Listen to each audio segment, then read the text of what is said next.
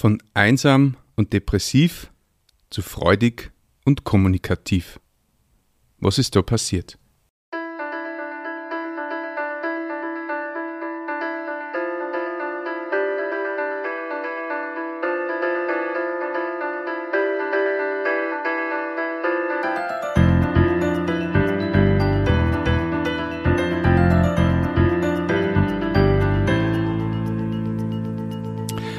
Christi und herzlich willkommen. In diesem Podcast geht's um Gottes Willen. Wir reden über biblische Themen und biblischen Glauben und vor allem um die Geschichten, die Gott mit Menschen schreibt. Bei mir zu Gast ist jetzt der Charlie, ein ja, außergewöhnlicher Typ, möchte ich mal sagen. Und äh, ich freue mich sehr, dass du heute bei mir bist. Danke, Martin, für die Einladung. Sehr gern. Magst du mal ein bisschen erzählen über die, beziehungsweise die einfach kurz ein bisschen vorstellen? Ja, ich bin mittlerweile 53 Jahre jung ähm, und habe sehr vieles erlebt in meinem Leben schon. Und es ist eine Sache, ich war immer schon auf der Suche auch nach Gott.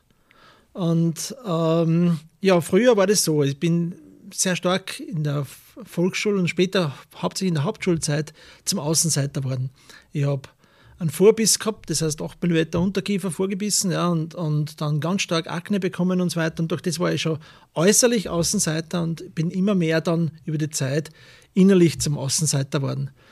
Und ich habe mir gedacht, das wird dann durch den Schulwechsel und so weiter sich auch ändern, aber das war dann auch nicht so. Also war, in der Schule ist mir immer gut gegangen, ja, da habe ich immer äh, äh ja, war immer im, im sehr starken, sehr starken vorderen Teil dabei. uh, obwohl ich mich nicht so stark gekümmert habe drum. uh, die Ming so. uh, aber um, ja, es war so, um, durch das, dass ich zum Außenseiter war, bin, bin ich immer einsamer geworden. Ja.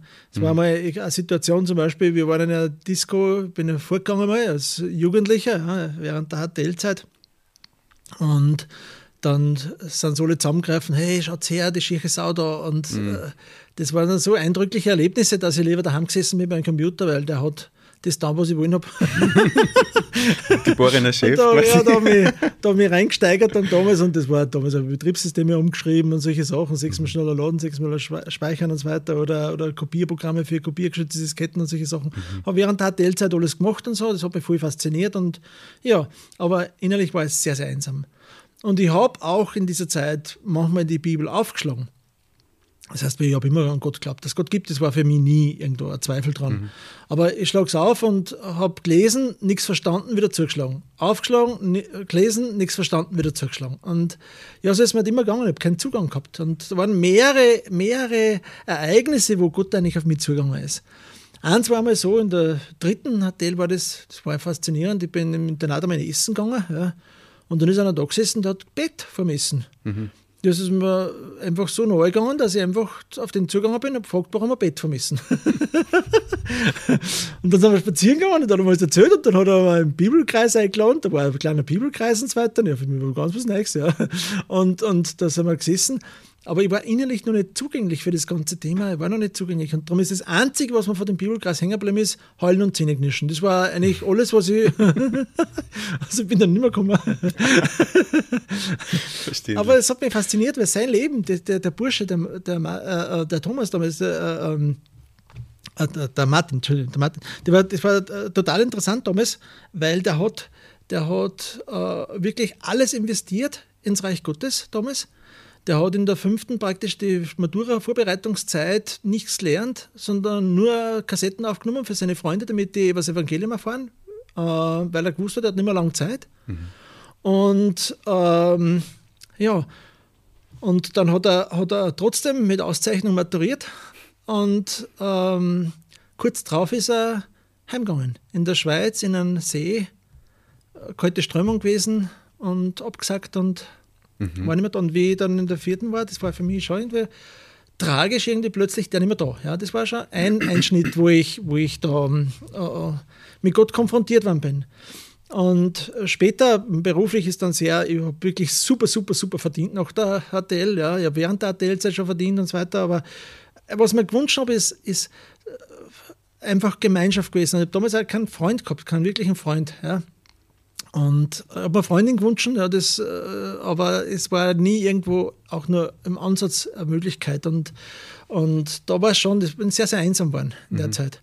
Und super verdient, habe mir gedacht, naja, das kann man sich alles kaufen. Gell. Habe äh, super Cabrio gefahren, gleich am Anfang nach der HTL und was ich, also mir ist es gut gegangen. Ja. Du warst Programmierer damals? Genau, ich habe ich hab zwar Kfz-Konstrukteur gelernt, aber ich bin immer in der Software geblieben, weil es war recht interessant.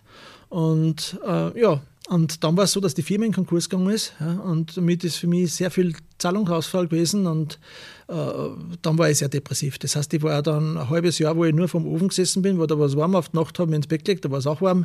Ähm, ich wollte eigentlich Schluss machen, aber für das hat die Kraft nicht gereicht. Ich habe vor einige Versuche schon hinter mir gehabt, ja, und hat Gott immer wieder eingegriffen auch, dass es nicht geklappt hat. Ja.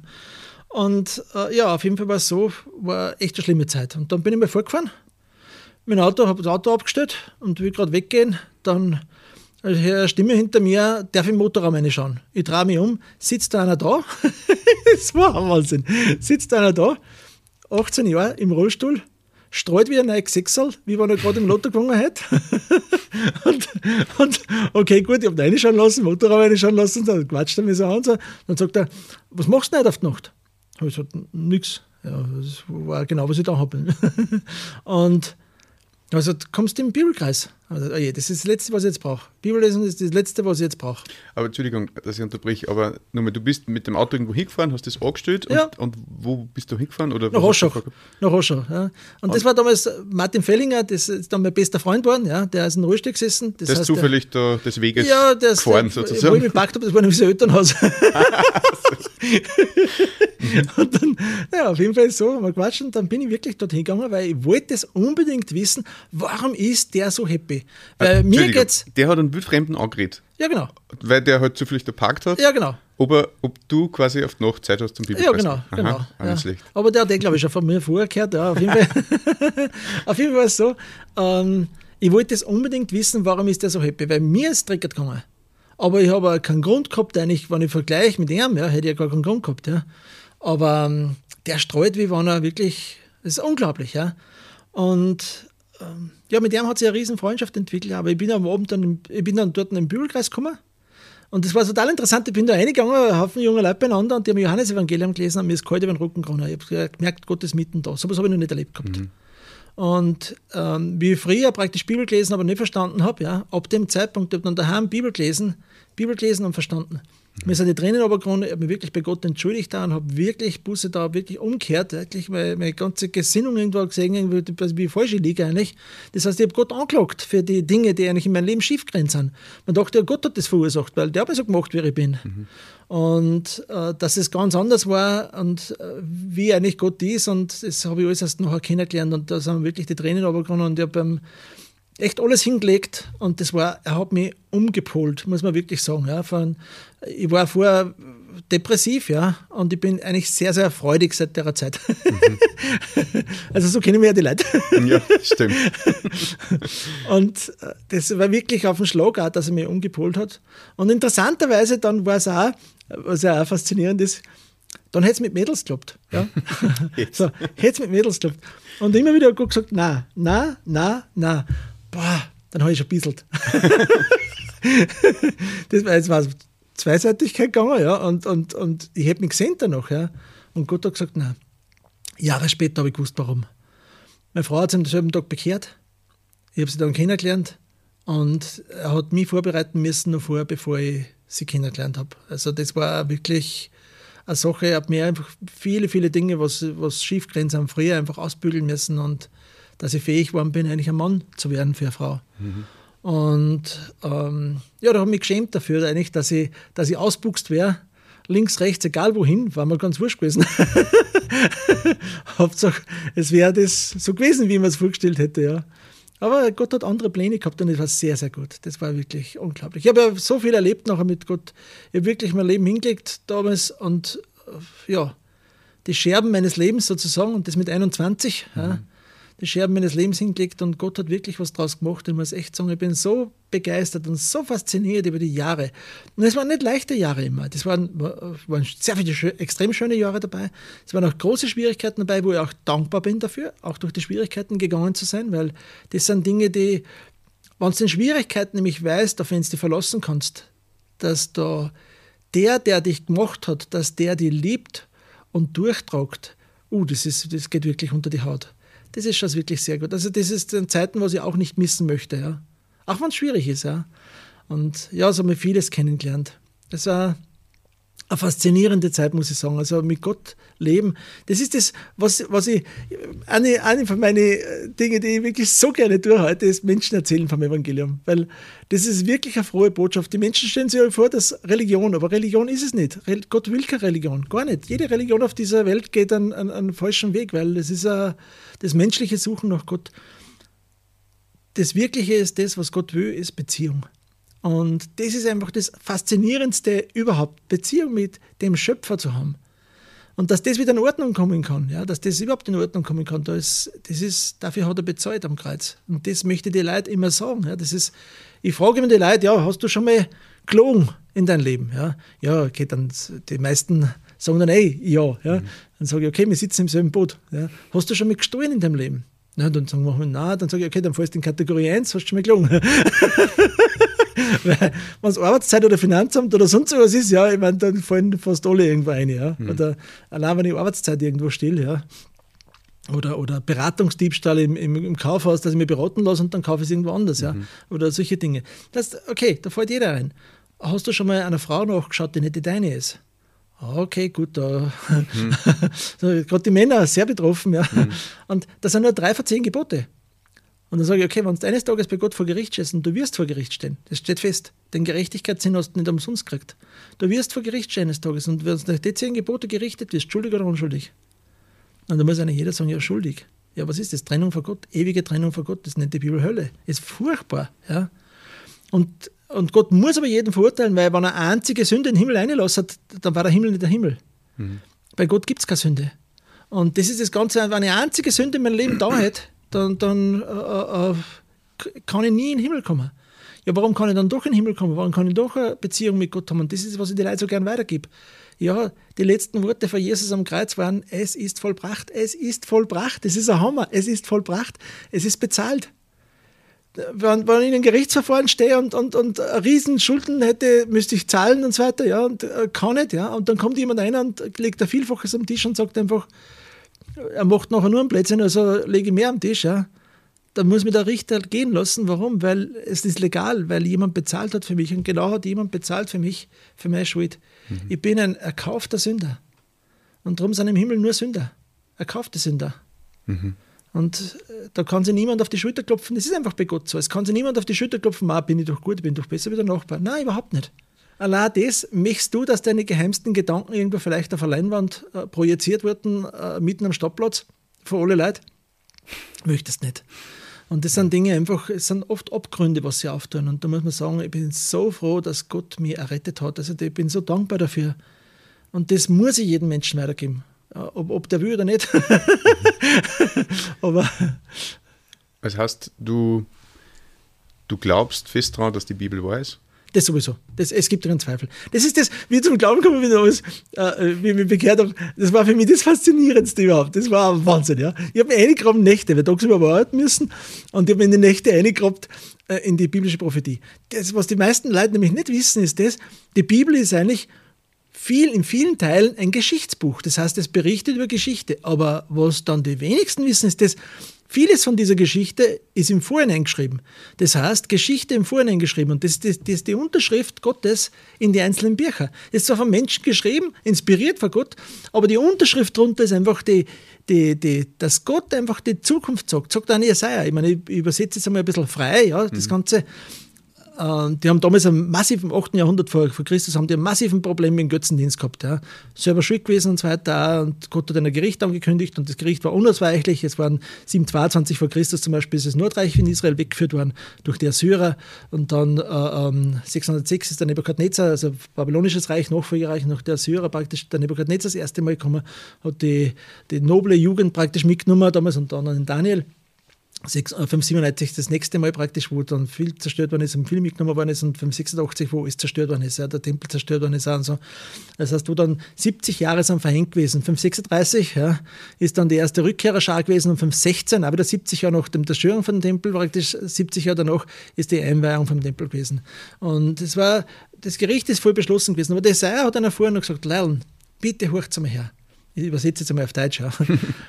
bitte hurcht mal her Ihr sagelt euch einen Baum um. Die Hälfte davon nehmt das Feuerholz her.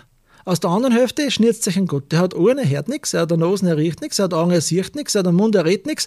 Und wenn es dann bei den Füßen nicht festnagelt, fällt er da um. Mhm. Und ich im Gegenteil, ich sage euch die Dinge voraus und lasse sie dann zutreffen. Und das ist interessant, gerade in unserem Jahrhundert. Es, ist, es kann ja keiner abstreiten, dass die Bibel schon öder wie, wie, wie 20, 30 Jahre ist. Mhm.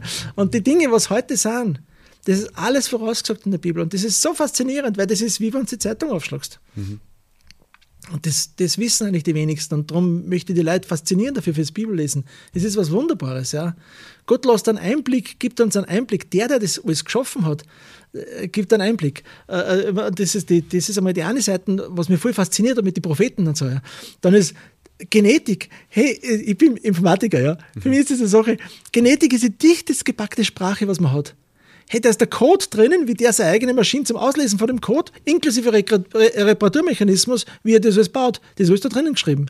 Und dann gibt es ja andere Sachen, nur Maternal-DNA in die, in die Mitochondrien. Das heißt, in jeder Zelle hast du nicht nur ein, ein, ein, die DNA praktisch, den, den, äh, Nukleus praktisch, die, die, die, die Erbinformation, sondern du hast ja auch die Mitochondrien, diese Kraftwerke, so 200 bis 400 Kraftwerke drinnen. Die haben eigene DNA. Und diese Maternal-DNA von der Mutter weitergeben und da hat man durch die Zarenfamilie damals diese, diese ähm, äh, Datierung eigentlich, das hat man für die Datierungsmethodik genommen, äh, Genealogie feststellen können, der Zahnfamilie drinnen. Ja. Und ähm, dadurch hast du auch feststellen können, wie alt ist die Urmutter. Das heißt, wann, wann hat die Mutter, die ursprüngliche Mutter mal gelebt, ja? Das heißt, die, von der mhm. alles ausgegangen ist, ja? Und leider. Also die Eva quasi. Die, eigentlich die Eva, ja. Man hat es nicht so genannt, aber eigentlich dann die Eva, ja. Weißt du, wie alt das die war? Die Eva. Und das wirst du nicht viel hören davon, aber das weiß es einfach nicht bei einer nicht reinpasst in die Schulbücher. 6000 Jahre. Die Eva ist 6000 Jahre. Und genau das ist die Zeit der Geschichte. Ich habe das alles mal aufgearbeitet, da, die Zeit der Geschichte.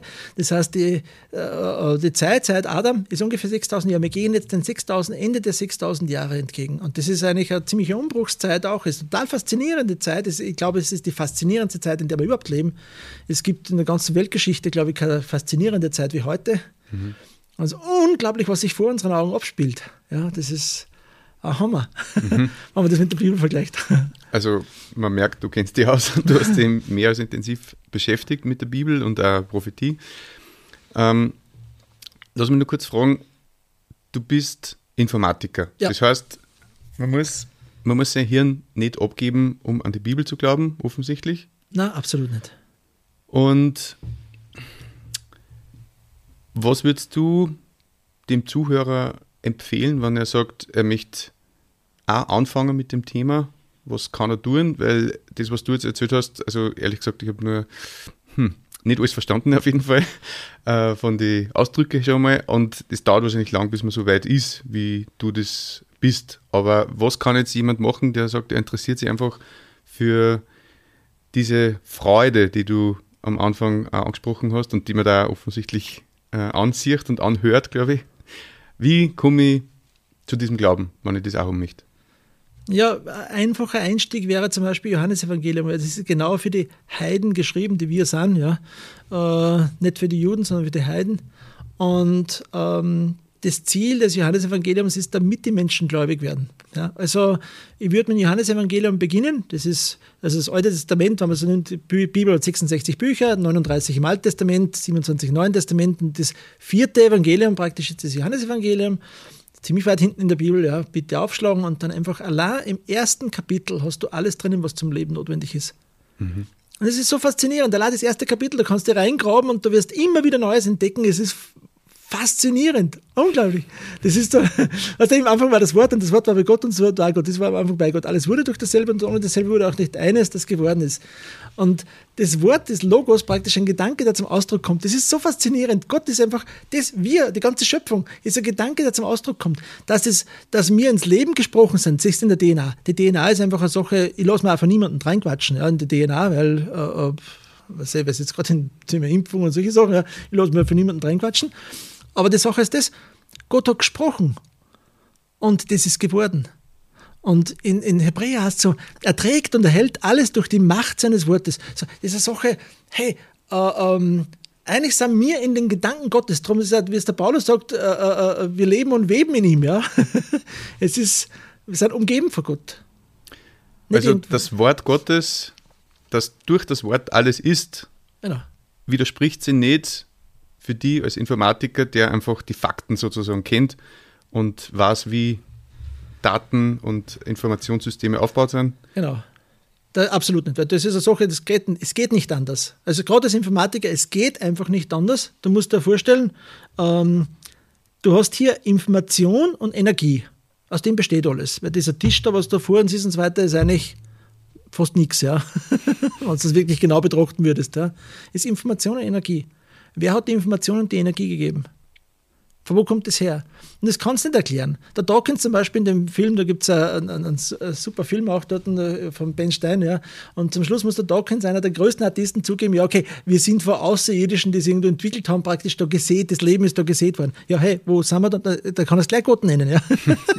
und wenn du da anschaust, zum Beispiel, es gibt der, äh, der, der Tour, der Professor Tour, ist, ich glaube, der beste Chemiker weltweit. Er unterrichtet an, an, an Rice University und wenn du den seine Videos auch anhörst und so weiter, es ist keine Möglichkeit, dass das äh, Leben entsteht aus, aus, aus anorganischem Material. Das, das geht gar nicht. Und das hat der Pasteur auch gesagt, Leben kommt nur aus Leben hervor. Wo kommt das sonst her? Das geht nicht. Du musst einen Anfang haben. Das heißt, der, der, Mensch kann sehr vieles machen mit, mit, mit Leben, ja. Das heißt, er kann es auslöschen, ja. Aber Leben machen kann er nicht. Das kann keiner. Obwohl das irgendwie, hast du diese Versuche, was man gemacht hat? Überhaupt nichts, in keinster Weise. Leben ist nicht möglich, aus nicht äh, äh lebenden Material zu machen. Es ist nicht möglich. Und egal, welche Wissenschaftler es anhörst und so weiter, oder auch das zum Beispiel, Lennox taugt mir total, Professor Lennox, der Mathematikprofessor in Oxford, der dafür mit den ganzen Artisten diskutiert, ja, das ist total faszinierend. Und der sagt immer, es ist ein Kategoriefehler das Ganze. Weil, wenn ich mir vorstelle, ich kann, ich kann zum Beispiel einen Kuchen machen und die Tante Emma macht einen Kuchen, ja. Äh, nein, Tante Mathilde die, die, die, die, Tante Mathilde backt einen Kuchen, ja. Dann kannst du der Chemiker untersuchen, der kann all die Stoffe irgendwo analysieren, welches was da drinnen ist. Ja, der, der, Physiker und so weiter, ja, die Struktur von dem ganzen äh, Kuchen, äh, wie der beschaffen ist. Und so kannst du jeden Wissenschaftler mit dem Kuchen drauf, äh, drüber lassen, ja. Aber die grundlegende Frage, Frage, warum hat die Tante Mathilde den Kuchen gebacken? Die kann keiner von den Wissenschaftlern beantworten. Und genau das ist das, was die Bibel im ersten Buch bis zum letzten Buch beschreibt, nämlich das, wo kommen wir her, wo gehen wir hin, warum sind wir hier? Und das sind tiefste Fragen des Menschen. Und das beantwortet Gott in der Bibel. Und darum ist es so faszinierend. Faszinierendste Buch, was es überhaupt gibt. Mhm. Wow. Sehr interessant. Und ich glaube, es ist auf jeden Fall wert, dass man da einmal tiefer eingeht. Vor allem finde ich spannend, dass du eben, ich glaube, das wird oft so gedacht, dass das Glaube was für, für die Schwachen und, und für die, was halt im Kopf nicht ganz so hell sind, äh, gedacht ist.